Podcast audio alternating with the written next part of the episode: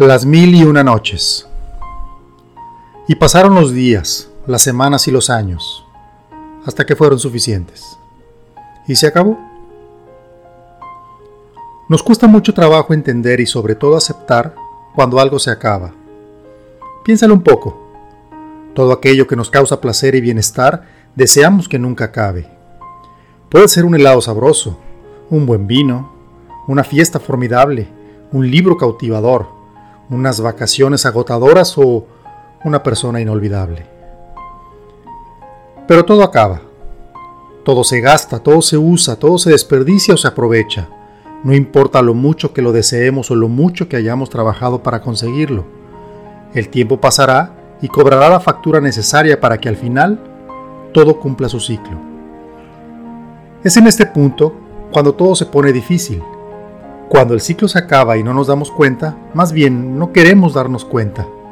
Nuestro corazón suplica por un tiempo más. Tratamos de engañar a la vida creyendo que el ciclo continúa vigente. Aunque nuestra mente y nuestra inteligencia nos digan lo contrario, aunque la lógica marque el final justo y adecuado, nuestro corazón entra en rebeldía. Y sufrimos. Es ese sufrimiento el que nos hace tan imperfectos, tan sensibles, tan humanos, pero a la vez tan tontos. No queremos que el círculo se cierre, no queremos dejar ir lo que ya no puede ser, lo que ya no da más y tiene por derecho natural de acabar.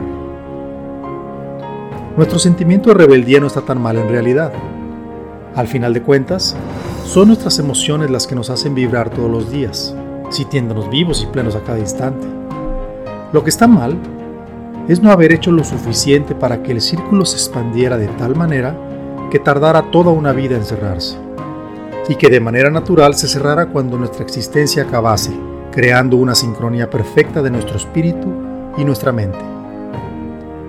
No todos tienen esa capacidad, o suerte en el mejor de los casos.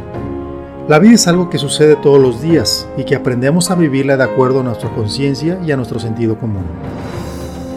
Habrá quien llegue al final de sus días con sus círculos más queridos y apreciados cerrándose junto a él Habrá quien los haya tenido que cerrar antes de tiempo, porque ya no daban para más, y padeció el castigo y la desolación por un tiempo, obligado a adaptarse a su nueva circunstancia, y si fue inteligente, pues avanzar.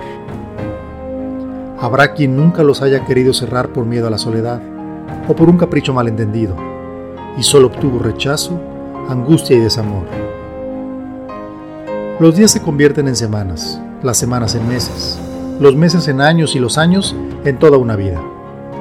Aprovechar ese tiempo finito de felicidad dependerá de nosotros. Mantener abiertos los círculos que más nos importan deberá convertirse en nuestro mayor afán.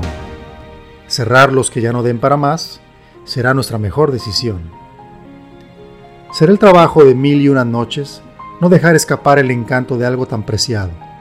Eso nos mantendrá felices y agradecidos. Sueña, despierta y vive.